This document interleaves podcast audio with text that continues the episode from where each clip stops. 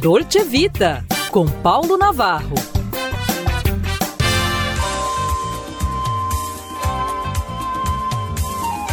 Olá, amigos, olá, ouvintes, salve os navegantes. Bem, vamos falar de navio, de cruzeiros.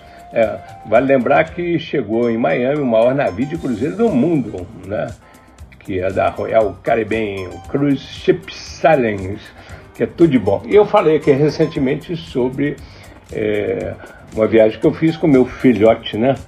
E vale lembrar que eu dizia que em tempo de inverno, na Europa, navios daqueles gigantes voltados a cruzeiro transferem para o Caribe e América do Sul, oferecendo roteiros apetitosos. Isso em suaves prestações atrai nova classe turística, inclusive eu, meu filho, enquanto assistimos à extinção dos viajantes dos anos dourados. Né? Eu viajei no MSC Ceavil, partindo do Rio de Janeiro. Este ano, então, rima pobre com as aventuras de Neymar, novo e milionário, lobo ou lobo do mar. A onda traiu a moçada, pobres pais ricos que pagaram 21 mil reais para os filhos tietarem o craque recolhido nas áreas VIPs, como ficava Gisele Bicho no Camarote da Brama em outros carnavais, com seus amigos pagodeiros, jogadores e ávidas donzelas convidadas. Foram três dias só, gente. Você faz uma viagem como eu fiz aí durante uma semana, que o valor é, não, não, passa de 13, 15 mil reais. Né? Mas continuando, voltando à nova onda de turismo pelos mares tropicais, tropicais desculpe, com clientela que parcela a tour em até 12 meses, os mega navios pescam todas as gerações, misturando tradicionais e chiques veteranos aos marinheiros de primeira viagem muitos deles não acostumados com a fatura gastronômica como lança oferecida à borda.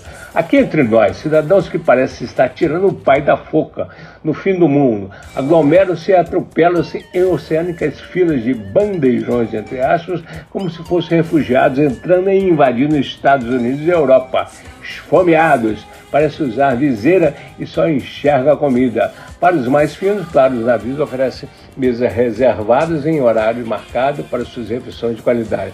No mais, tem de tudo para todos os gostos. Piscina, jacuzzi, salões de sossego, spa cabines sofisticadas no espaço iate, no, no Yacht Club, né, que é uma área totalmente VIP, espécie primeira classe, né? Cassino, bingo, shows, teatro, loja, boliche, jogos eletrônicos, tobogã e até campo futebol fazem parte é, dos atrativos desse cruzeiro e demais. Palmas para a equipe nota 10, pronto a atender 5 mil clientes aí. Esse novo aí que chegou aí, cabe eu acho três vezes mais por aí, né?